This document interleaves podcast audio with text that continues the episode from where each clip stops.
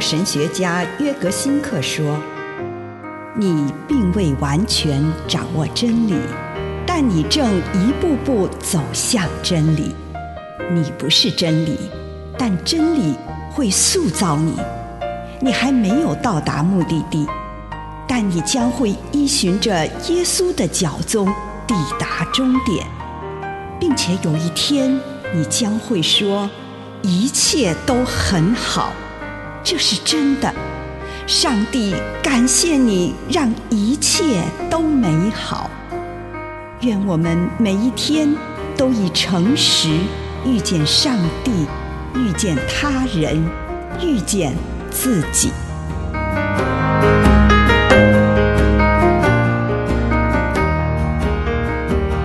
结实累累的年岁，诗篇九十二篇十二到十五节。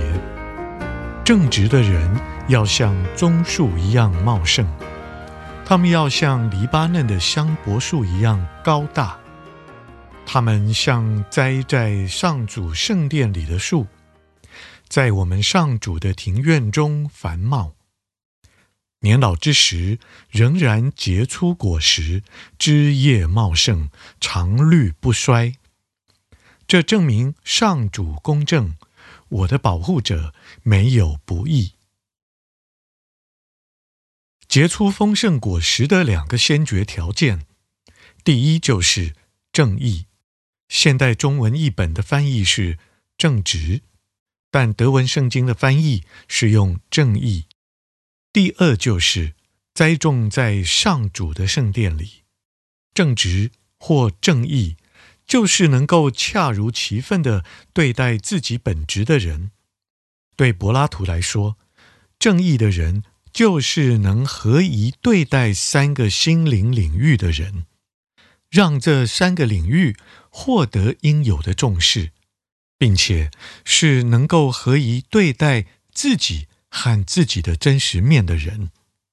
此外，正义的人，也就是能够正确合宜的面对他人需求的人。所以，正义不是只绕着自己身上打转。第二个结石累累的条件是栽种在上帝的圣殿里。我必须定根于上帝，唯有如此，即使肉体已经虚弱，我还能不断结出丰硕的果实。以上内容。来自南与北出版社安瑟伦古伦著作，吴信如汇编出版之《遇见心灵三六五》。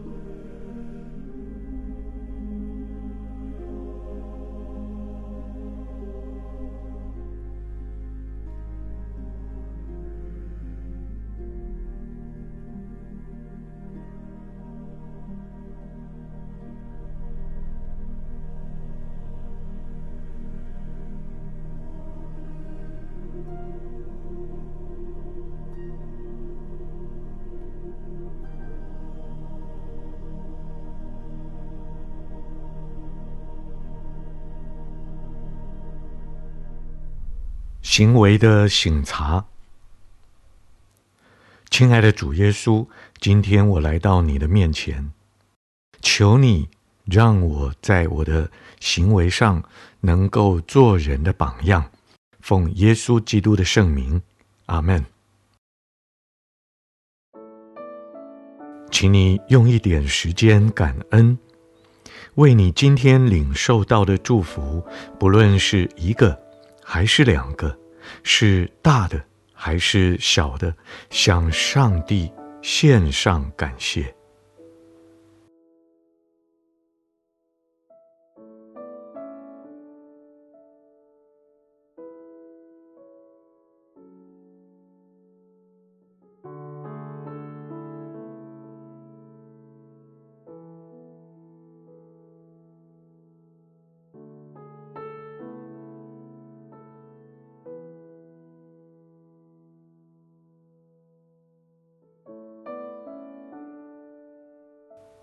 祈求上帝让你看到，今天曾经有过什么样的行为，那些行为哪一些是强烈的？你做了什么？你用什么样的态度对你自己、自己的处境、周围的人以及你所做出来的这件事情有什么察觉？你的结论又是什么？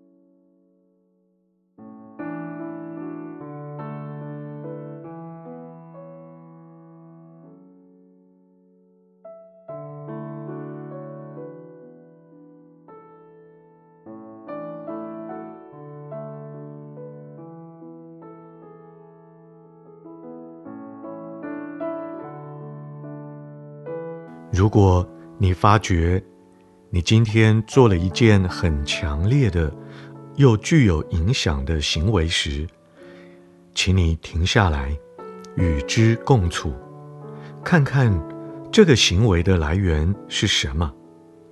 它来自心灵自由之地，还是来自不自由之地呢？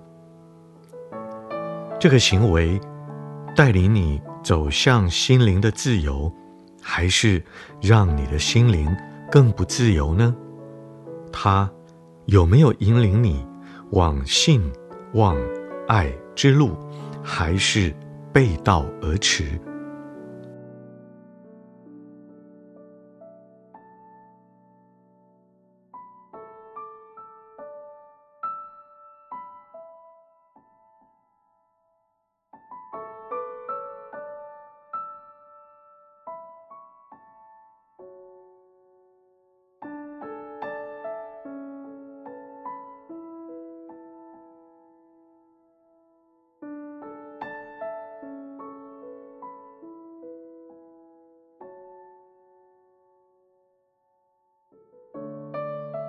对于真正来自圣灵的行为，请你感谢上帝。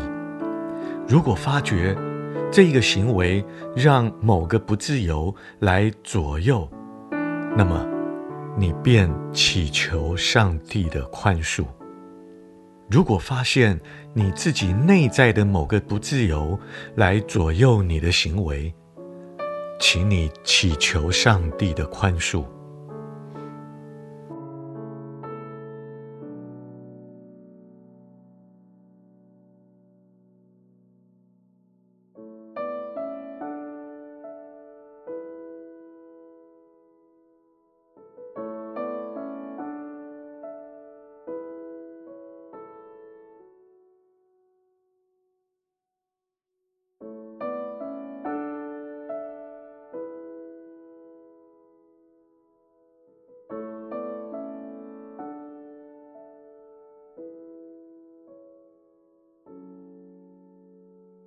现在，你展望明天，你渴望明天有什么行为与态度，不论是针对自己、身边的人，或是你的环境。你渴望明天会对自己可能遇到的某个人做什么、说什么？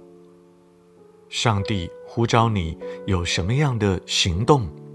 这个时候，请你聆听上帝的话语。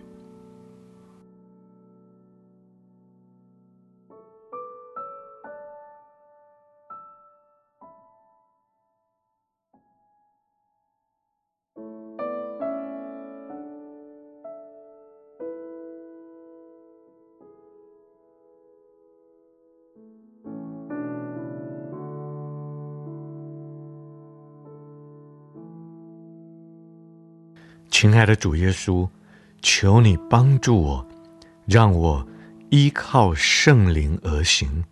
奉主耶稣的圣名祷告，阿门。